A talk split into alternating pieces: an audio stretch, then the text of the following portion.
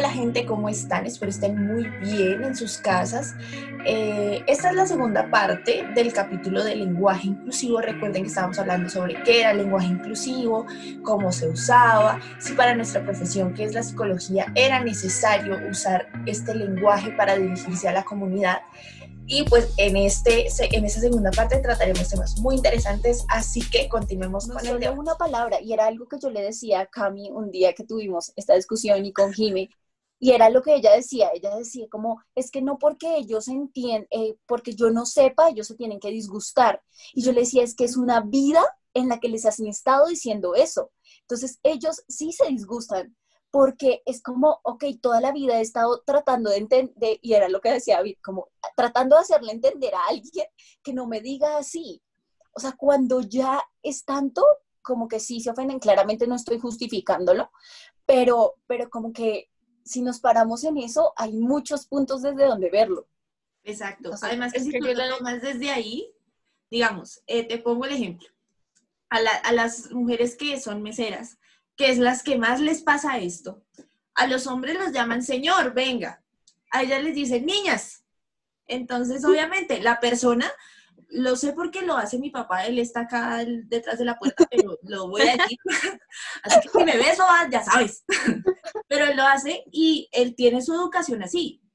Y él nadie le dice, oye, no lo hagas, pero está mal visto y la persona se siente mal. Lo sé porque yo trabajé como mesera cuando estudiaba. me decía niña, a mí me pudría. Yo era, pero mi no puede decir, señor, mire, no me diga niña, dígame señorita o algo así. ¿sí? Entonces, eso, eso es lo que pasa en, ese, en ese entorno. Obviamente tú dices, eh, no sé, a una persona que, no se identifica ni con el género masculino ni con el femenino, tú le dices, ¿tú qué eres? O tú le dices, eh, no sé, eh, algo referente a ser mujer, ¿sí? Se ve como mujer y tú le dices, ella. Sí, es mujer. Exacto, si ella te dice, no, mira, es que yo no, no soy mujer, yo no me identifico con el ella. Entonces, obviamente ahí esa persona te está diciendo, pero obviamente tú tienes que, si no, si la ves como una persona que no se ve heteronormativa, pregúntale, ven, ¿cómo te puedo decir? ¿Quieres que te diga él, ella? ¿Cómo, cómo quieres que te diga? O sea, tener ese respeto de preguntar. es que, ¿sabes qué pasa? Es como con el nombre cuando una persona tiene un nombre compuesto muy feo, o sea, que para ellos es feo, ¿no?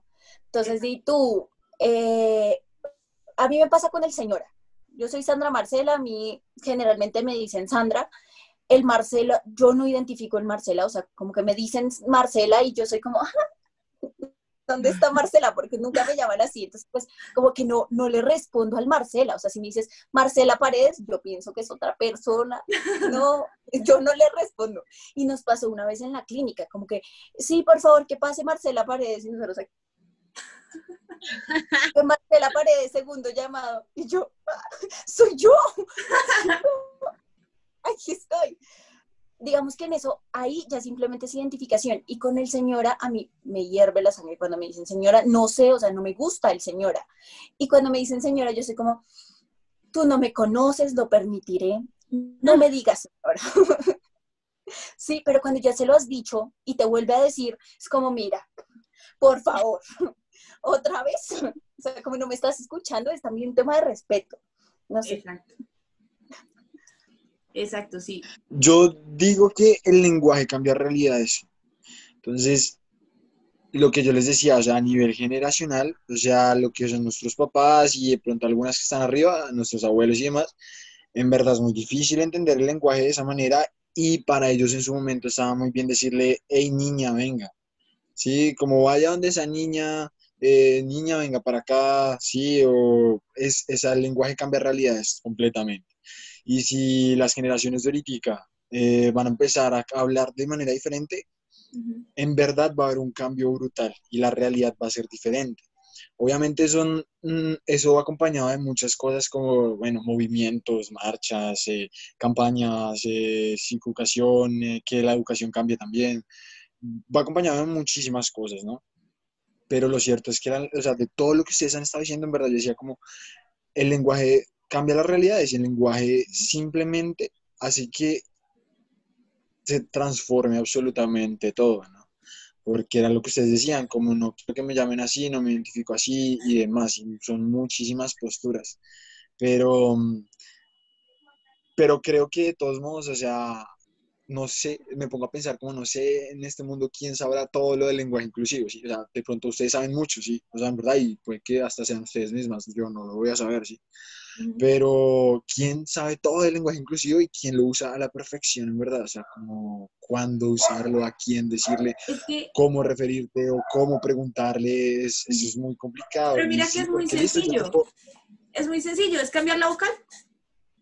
Es decir, todo es. Ah, tú decías algo. Tengo una pregunta. Tú decías algo al inicio y decías, eh, cuando se escribe con X y cuando se habla con E, ¿cierto? Pero si yo lo escribo con E, igualmente está bien. Sí, sí. Es, la diferencia es con el arroba, porque es que el arroba no, lo dices, o sea, tú no puedes decir tot arroba es. Sí. Y eso es lo que sí reconoce la RAE. O sea, la RAE sí conoce el tema no binario, pero no reconoce el todes. Pero verbalmente tú no puedes decir tot arroba s. como que, hola tot arroba s. No, sí. sí, pero básicamente es eso. O sea, el lenguaje inclusivo es cambiar la vocal eh, A o O por la E, ¿sí? En todas las palabras que tengan el género. Porque el español tiene eso, tiene muchos géneros. Entonces, o sea, tiene muchas palabras con género y es con género masculino, ¿sí?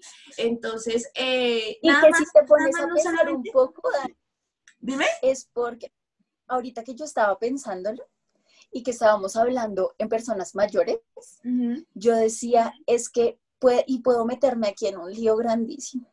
Otro lío. Y es el tema de la, y es el tema de la religión. Y es que como esta figura eh, que, reconocemos que no podía hacer nada y era todo, eh, no podía ser mujer, o sea, nunca ha sido graficado como una mujer. Puede que desde ahí, y, esto es una hipótesis, por favor, quienes sepan, quienes sean historiadores, sepan de lenguaje, nos escuchen. Nos van a cerrar el canal de YouTube, nos van a cerrar el canal de YouTube, se metemos con esto, por Dios. no va a dejar que lo subamos. Pues, nos van a echar, muchachos. Alisten sus hojas de vida. No, yo, yo estoy muy de acuerdo y si vieron el, el live de Chris que fue el día de ayer, ya saben que hoy es 12, Claramente nosotros tomamos el área espiritual y la respetamos y pues si nos paramos en, esta, en este punto del respeto desde el lenguaje inclusivo, nos paramos en el punto del respeto desde la religión que, que se practique. Pero para mí, una de las explicaciones por las que nosotros tenemos esto tan arraigado y por qué las, las, las generaciones eh, anteriores la tienen tan arraigado es por cómo está nuestra sociedad de secularizada, de, de pegada a la religión, de reconocer al ser masculino como lo superior. ¿Sí? Eh, eh, ahí iba. Pero no nada más, nada más lo masculino, es lo heteronormativo, ¿sí? Ah, a pesar de que Jesús nunca tuvo esposa, todos sabíamos que era un hombre que le gustaban las mujeres.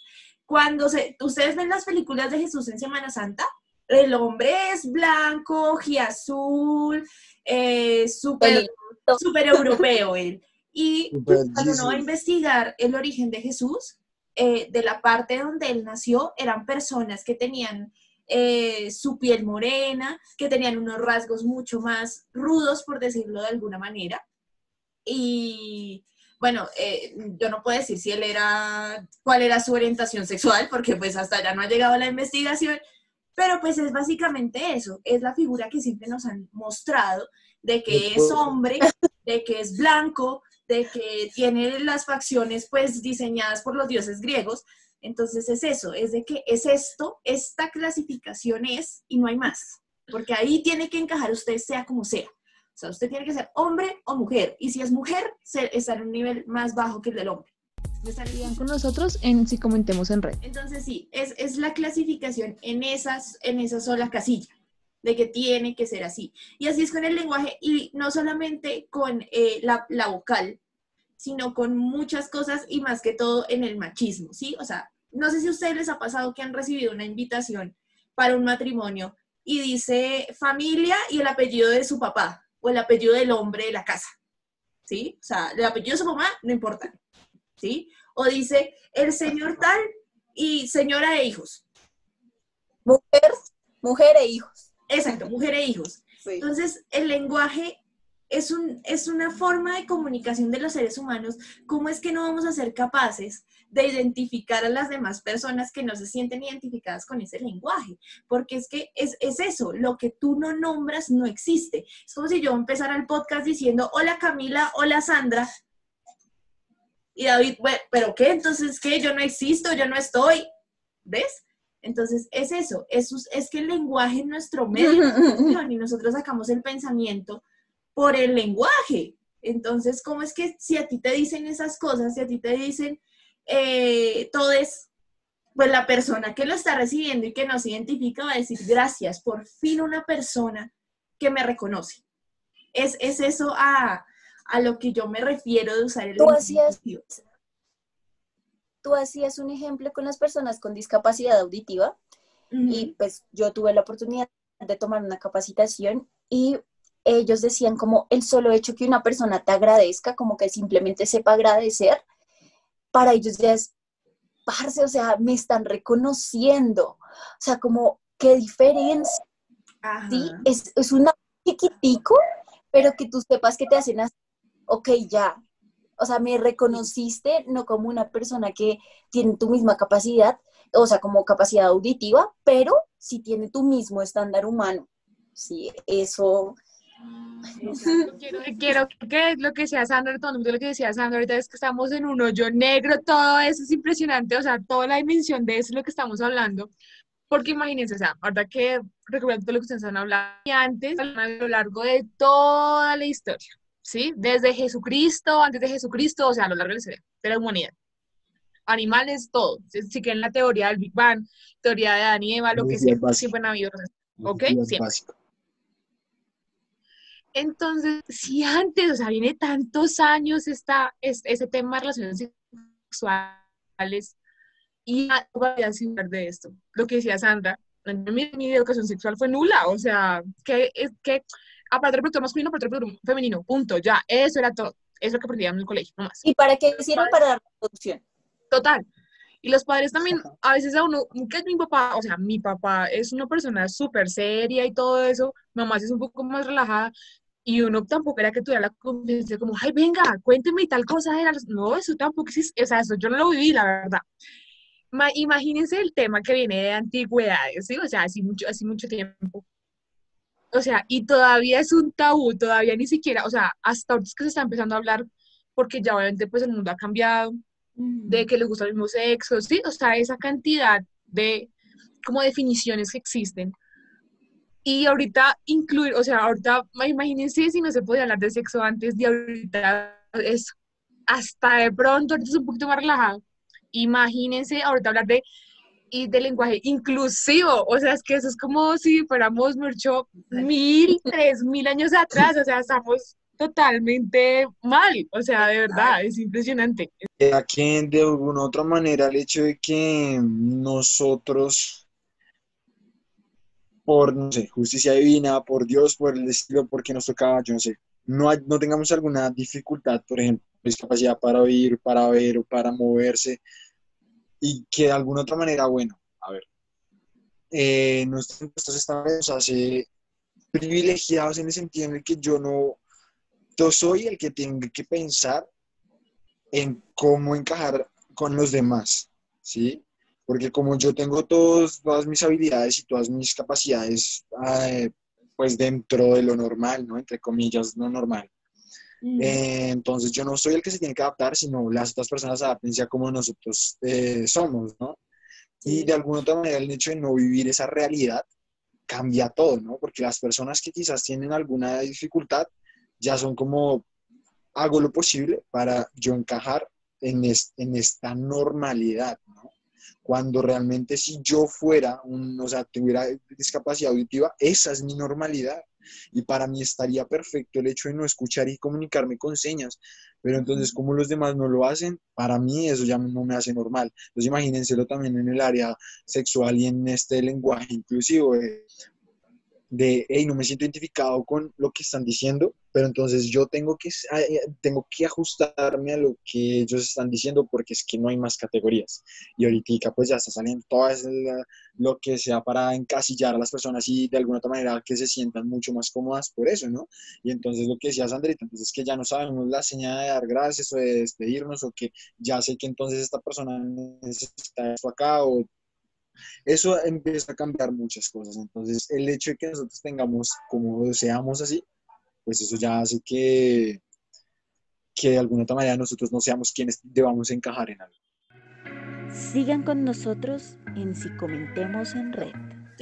Bueno, ahorita que estaba hablando Dani, es que yo me he evaluado tanto en la universidad, ahorita que estaba hablando Dani, y son cosas que yo pensé, digamos, con lo de, lo de los sordos, yo decía, psicología para sordos.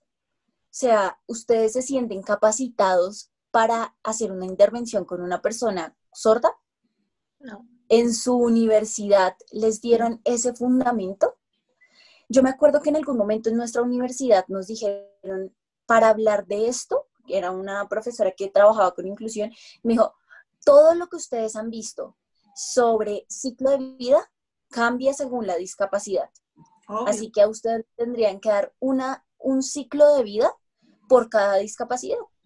Eso tendría que cambiar para ustedes. Y nosotros quedamos como, claro, nosotros salimos para, para personas que no, o sea, y ahí va otra de las cosas que yo decía. Este lenguaje inclusivo no solo lo, o sea, ahorita lo hemos enfocado al tema de género, pero ahorita que hablaba Dani, el, todo el trasfondo en si es una persona con discapacidad o en condición de discapacidad o eh, en silla de ruedas o eh, todas o, discapacitado, porque esa fue una de las palabras que ya se quitó, como de la forma en la que se le puede decir porque no es discapacitado, o con, cuando yo empecé a tomar el curso de, este de, de los sordos, era que yo les decía que era sordo mudo, y los sordos se ofenden muchísimo cuando tú les dices que son sordomudos, porque su aparato fonético está bien. Simplemente no, pues como no es, no, no pueden, no tienen la capacidad de escuchar. Desarrollaron.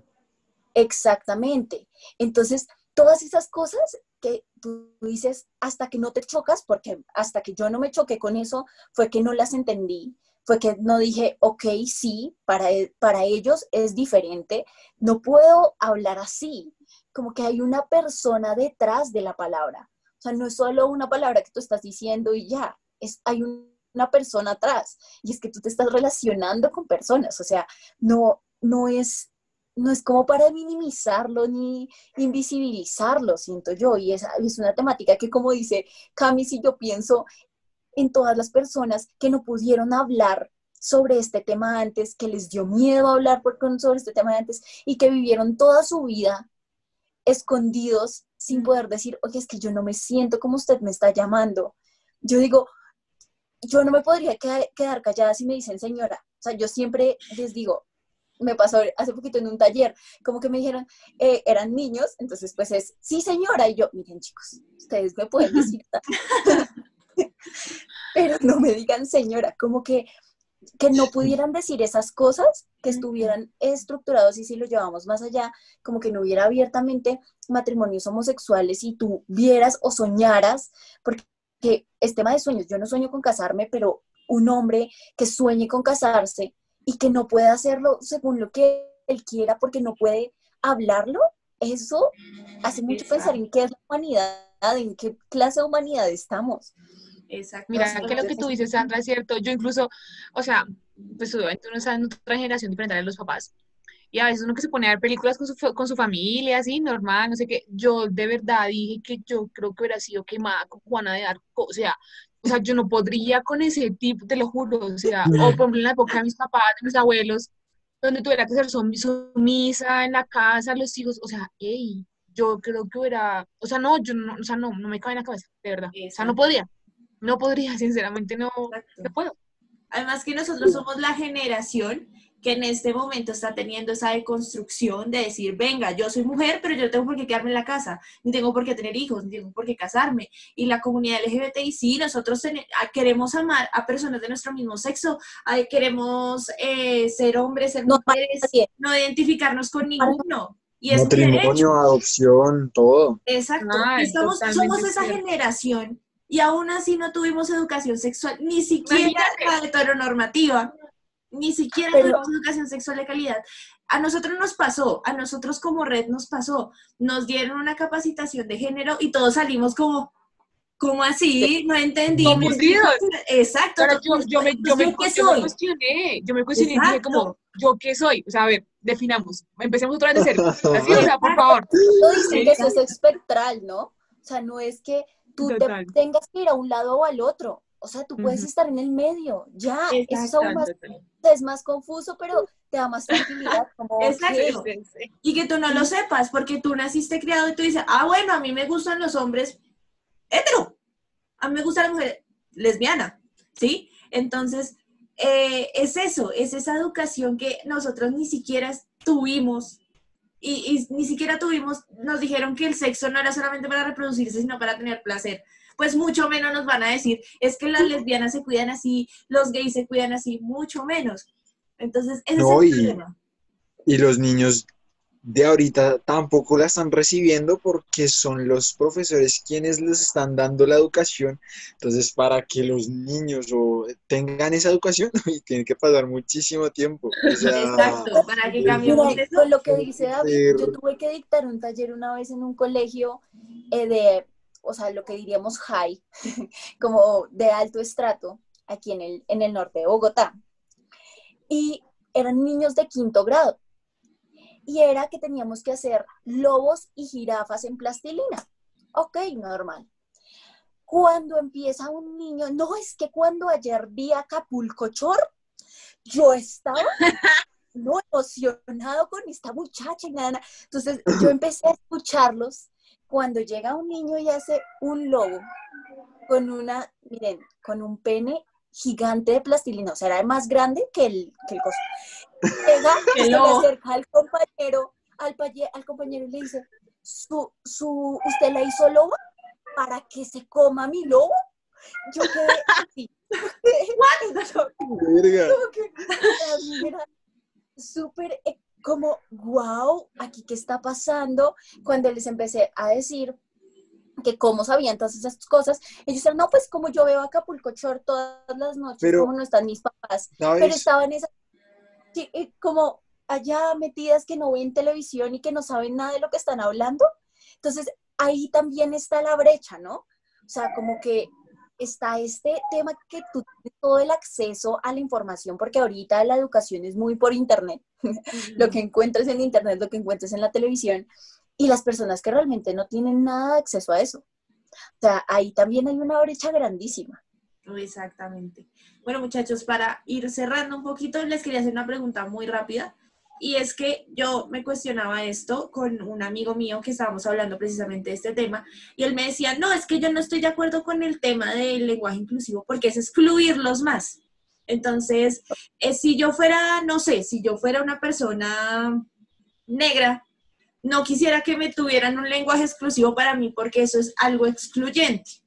Entonces yo les quería preguntar, ¿ustedes qué piensan de eso? ¿Piensan que el lenguaje inclusivo de verdad incluye o lo que hace es excluir? Saben, yo, yo estaba, antes de empezar, antes de empezar a grabar, yo le estaba preguntando justamente eso a, pues, a mi chica, a mi nena. Y, y yo justamente le decía algo como lo que quizás tu amigo decía. Y era como que en verdad el hecho de tener que, a ver, no sé, crear, inventar, usar otro tipo de lenguaje, se me hace un poco también exclusivo, es como, o sea, eh, de excluirlos, ¿no? O sea, como, porque es como el hecho de no poderte llamar por cómo, bueno, se ha estado llamando, nos hemos estado llamando, de alguna otra manera ya hace que yo te excluya a ti de alguna categoría, ¿no? Pero también el hecho de incluirte en una categoría o sacarte una categoría hace que te sientas bien. Pero entonces, en verdad, yo, yo, yo le preguntaba eso pues, a mi novia y le decía como, yo pienso que el hecho de crear eso es también una manera, por lo que tú dices, como entonces, porque yo soy de piel más morena, entonces tienen que llamarme así. Soy una persona, lo que decía Sandrita a lo largo del, del, eh, del podcast, o somos humanos, somos personas, ¿sí? Y es como también lo que hablábamos, como para resumir, como es esta, este respeto y esta tolerancia de, joder, o sea, está bien, o sea, digamos, lo que tú dices es un ejemplo claro, Dani, como que yo soy de piel morena y no por eso tienes que llamarme diferente o dirigirte a mí diferente porque soy persona. Y ahorita yo le decía a ella como a mí, la verdad, me vale, o sea, y yo entiendo perfectamente que las personas de, de no les guste que las llamen de cierta manera, pero a nivel personal, a mí no me importa si me dicen señor, niño, eh, señorito, igual me está llamando como una persona y eso es lo que soy, un humano, ya, llámeme como se le dé la gana y pues porque digamos quizás yo no me siento tal vez de esa manera pues como eh, agredido, por decirlo así. Yo entiendo perfectamente que en este momento, y así como ustedes lo han expresado en el podcast, se sientan, no me llame señora, está perfecto, está perfecto. Y lo que dice Andeta, como miren, no me llamen así, está también bien. Pero para responderte esa pregunta, yo pensaría que sí es un poco, o sea, tener otro lenguaje, así que de una u otra manera pues, estemos excluyendo del lenguaje que ya se está utilizando. Yo quiero decir algo, la verdad. Pues sinceramente, yo, no sé, es que, es que yo la verdad siento que estoy como en el limbo, ¿sí? O sea, como que no sé, no sé qué hacer, no sé qué pensar, no sé qué decir. Yo me preguntaba eso y no, o sea, yo no me preguntaba, yo incluso lo cuestionaba, ¿sí? En cuanto a la marcha LGBT, LGBTI, me, me cuestionaba muchas cosas, ¿sí? En cuanto a los derechos que se, les, o sea, que se ha otorgado, también me cuestionaba mucho en cuanto a los curules a nivel político de los indígenas, o sea, me cuestionaba muchas cosas de las minorías, ¿sí? Que acá se les llama minorías, poblaciones de minorías. Entonces yo me he cuestionado muchas, muchas cosas, pero en sí, o sea, si bien es cierto y es claro que si yo, si yo soy X persona y no me gusta cómo me llaman porque no me, no me siento perteneciente a ese grupo, pues tengo todo el derecho de decir, hey, qué pena, pero no me quiero que me llames así, ¿sí? sí. Como dice David, todos somos personas y claramente si yo no me siento bien, lo manifiesto porque estamos en una época en este momento donde puedo manifestar. No estamos en hace tres, cuatro, cinco siglos, ¿sí? Entonces, yo, la verdad, esa respuesta que te la puedo responder sí o no, Dani, no lo sé. La verdad no lo sé. En algunas cosas creería que sí. En algunas cosas creería que hay poblaciones que se, no sé si victimizan, pero sí de pronto sacan provecho de eso sí, de lo largo que han sufrido a lo largo de la historia o lo que sea, pero también me pongo en, el lugar de ellos y digo, hey, a mí también me gustaría que si yo me siento diferente, me llamaran diferente, ¿sí? O sea, siento que esto, o sea, siento que es, no sé, es una balanza. Y la verdad no, no, puede ir, no puede ir ni para un lado ni para el otro. O sea, no puede pasar más para un lado ni para el otro. Entonces, no sé, siento que, no sé. La verdad es que no sé, no, no sabría decirles. No sabe, no responde. Yo siento que... Sí, es difícil. Es difícil, es muy difícil. Si lo, vemos, si lo vemos desde el significado que le hemos dado, que es como tratar de cambiar algo, o sea, como algo que ya sea estructurado y que si no le cambias de nombre, no va a cambiar. Y como que la gente no lo va a entender diferente porque se llama igual y no van a poder entender que eso se que es diferente si se llama igual siento que desde ese punto yo no sentiría que eh, como que aísla a las personas, ¿sí? Como que les hace un lenguaje para ellos. Desde ese punto, y además porque siento que es un tema de reivindicación, como que es que no es solo que no los hayan mencionado, ¿sí? O sea, no es que no los tengan contemplados, es que los invisibilizan en el lenguaje nor, o sea, normativo, ¿sí? Como que si tú dices, antes todos era todas las mujeres y los hombres. No antes todos eran las mujeres, los hombres, los gays, las lesbianas. No, ¿sí? Si desde ahí partimos, para mí es reivindicación. Para mí sería que el lenguaje está reivindicando y lo que dijo David para mí fue súper importante y fue súper así, que es que el lenguaje transforma para mí que cambie el lenguaje transformaría la realidad actual. No por las implicaciones que tenga de que, uy, esto es completamente guau y esto es un lenguaje para ellos. No, sino porque si no lo llamas diferente, la gente no va a hablar sobre ello. No lo van a ver. O sea, como que, pareciera ridículo. Pero entonces la violencia era solo violencia y cuando le dijiste violencia física y psicológica empezaste a ver las diferencias. Exacto para mí es un poco así. Y además que no me paro solo desde el tema que hablamos desde el género, sino con las discapacidades. O sea, que, que, antes tú tuvieras que decir discapacitado a decir una persona en condición de discapacidad o que a todas las personas les dijeras, digamos, los sordos se dicen sordos, no les gusta que les digan con discapacidad auditiva, no, soy sordo, porque mi comunidad es la sorda. ¿Sí? Ellos estandarizados como personas sordas. Y, eso es su normalidad, eso está bien. Y el solo hecho de que te reconozcan en una comunidad te hace sentir parte de algo. Y si lo hablamos desde la psicología, que tú te sientas parte de algo, te hace identificar que la vida es valiosa y que tienes un impacto y que no... Y que te hace identificarte, te hace identificarte así como persona. Ah, que parte de algo. Dani, mi respuesta sería no. bueno, yo les voy a contar lo que le contesté a mi amigo. y yo le digo, desde los privilegios, es muy fácil para una persona eh, cisgénero, eh, heterosexual, decir, ay, no, pero pues que nos digan a todos, todos y ya, y salió. Pero cuando yo soy una persona que de verdad soy género binario, digo, no, es que yo no quiero que me digan todos, ni que me digan todas, porque no me gusta pues para esa persona es muy importante lo que decía Sandri, con la comunidad sorda. Ellos que les, que les saluden en, su lenguaje de señas, para ellos es importantísimo. Para las personas que lo reconozcan y digan todos, todas y todes, las personas me están reconociendo, o sea, están admitiendo que, yo valgo, que, lo que yo soy vale. Porque obviamente eh, decir como lo que dice Sandri, el señora, yo no me siento que, yo soy señora. O sea, tengo 24 años, yo no soy señora, ¿sí? Entonces, eh, pero si fuera señora, o, el hecho de lo que les decía del niña, no me diga niña porque es que yo no soy niña. Yo no sé, señorita, ¿sí? Si me dicen señorita, yo, ah, bueno, ya está reconociendo lo que yo soy. ¿Sí? Entonces es eso, es reconocer a la otra persona, es el hecho de ese reconocimiento, de, de, mira, acá estoy.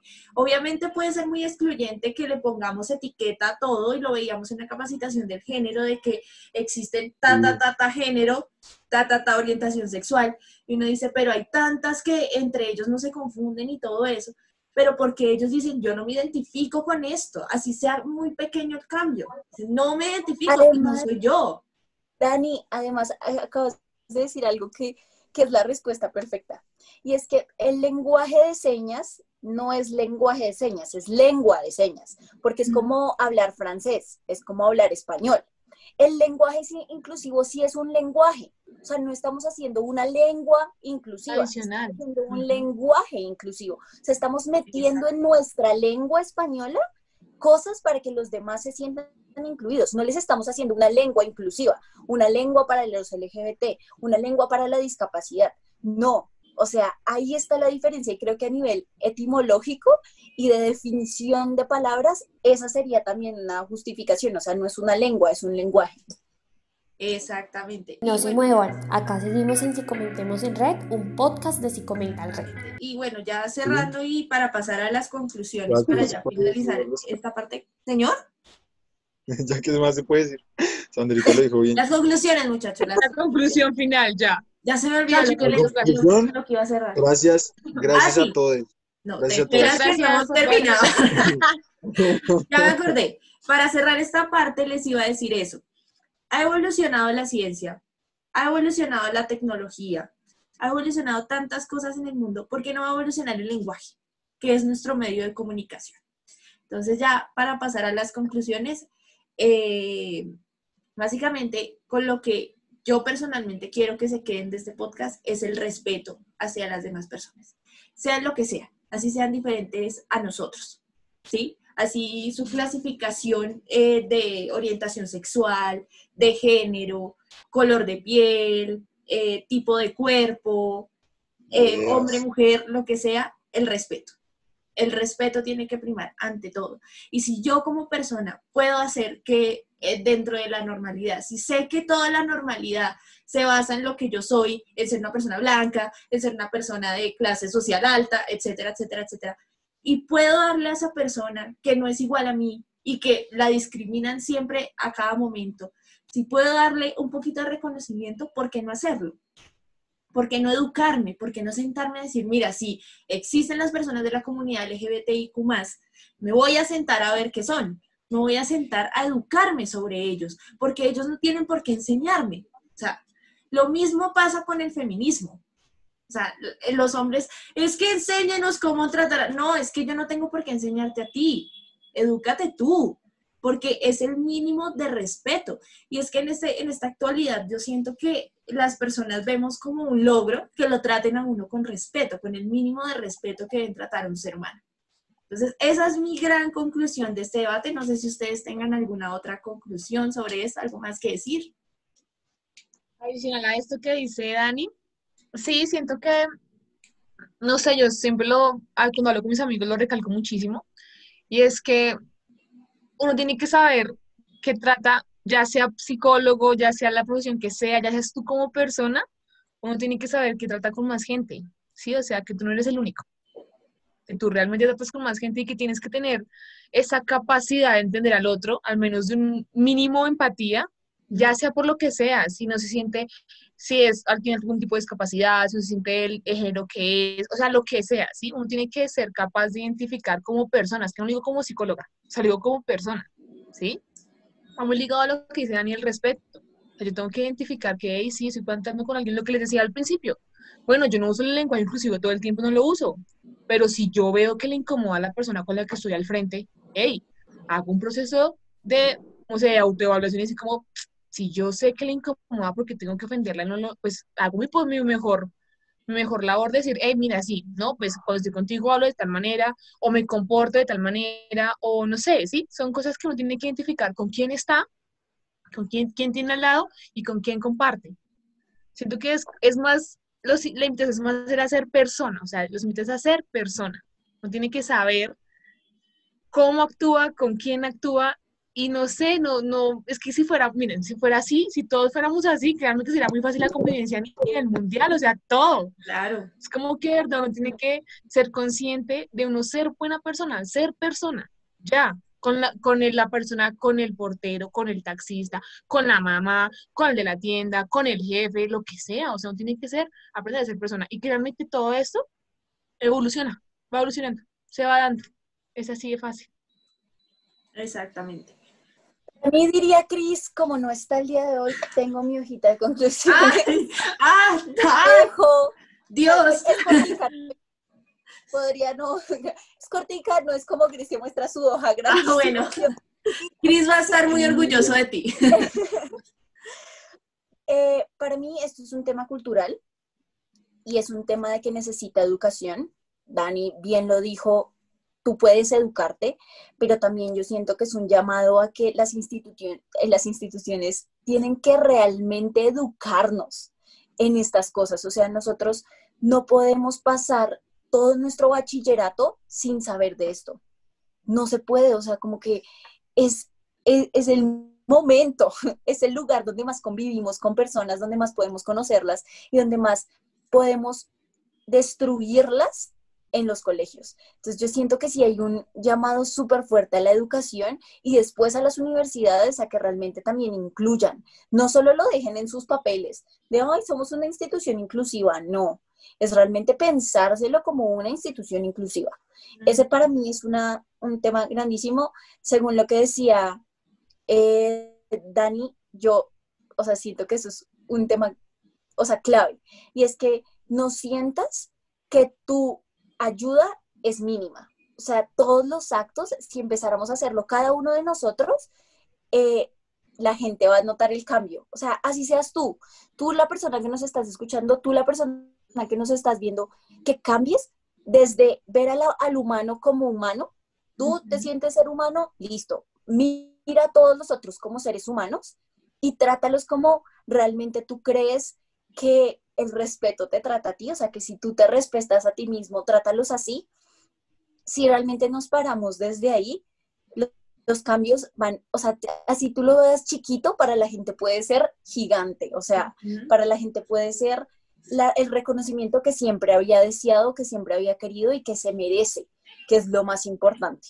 Entonces yo siento que igual desde nuestra carrera y siento que esto también es un llamado para nosotros como psicólogos, que tenemos la posibilidad y tenemos la fortuna de trabajar tanto tiempo con seres humanos, poder investigar sobre estas temáticas, porque hay gente que dice, ay, es que nadie sabe lo que viven los otros y ustedes están hablando desde lo que ustedes creen. No, hay investigaciones. Realmente estas problemáticas no las sacamos nosotros de la luz, como de, ay, hoy vamos a hablar de esta temática inclusiva que es bien tentadora. No, es que son problemáticas serias.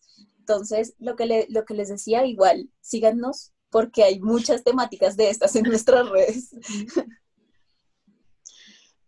No, yo la verdad quiero decirles que su chimba. Gracias a todos. David, David quedó, como una parte de estudio, de una sola pieza. quedó así. Este no, eh, gente, no, yo creo que el mensaje que siempre queremos mandar de la red es que pues seamos respetuosos con todos, o sea, creo que en todo momento lo hemos dicho en la red con cualquier mínimo tema y es con, me acuerdo mucho del de Halloween también, como si ustedes no celebran Halloween y los demás sí respeten, o sea, es cuestión de eso, sí, el hecho de preguntar y lo que decía Cami, en este momento estamos en, una, en un momento en donde nos podemos manifestar, pues, libremente, en donde podemos decir lo que nos gusta, lo que no nos gusta, entonces es cuestión de comunicarse, es cuestión de comunicarse y la herramienta más poderosa que tenemos es la comunicación y con la que podemos de alguna otra manera transformar la realidad de las demás personas. Exactamente. Y pues sí, básicamente esa, esa es también mi conclusión y es que cuestionemos los privilegios cuestionemos que hay más personas en el mundo y que no son iguales a nosotros. Y los quiero dejar a, mis compañeros y pues a todos los que nos están escuchando y viendo con una frase de una feminista colombiana y es que el privilegio no te nuble la empatía. Siempre ténganlo en cuenta para, para tratar a las demás personas. Y ya se nos acabó el capítulo de hoy, por fin, estuvo larguito, pero, pero fue un, un muy bonito debate, ¿verdad? Que a todos los que estamos acá, a todos los que participaron, porque de verdad fue un debate que puede llegar a, a resolver muchas dudas sobre, sobre este tema tan polémico. Entonces, pues a ustedes, gracias por escucharnos, gracias por vernos, gracias por darle play a este episodio, por siempre conectarse con nosotros. Espero que pues este, este en vivo este capítulo del podcast les haya ayudado a resolver dudas. En el caso de que tengan más dudas, de que digan, venga, pero ustedes hablaron de género y yo no les entendí eso, ¿por qué no hacen un podcast de género? Escríbanos a nuestras redes sociales, arroba y comentar red en Instagram, Facebook y en YouTube. Y también tenemos el servicio de atención individual en psicología con nuestros psicólogos. Eh, para esto nos pueden escribir un mensaje interno a Instagram, a Facebook o enviarnos un correo a psicomentalred.gmail.com.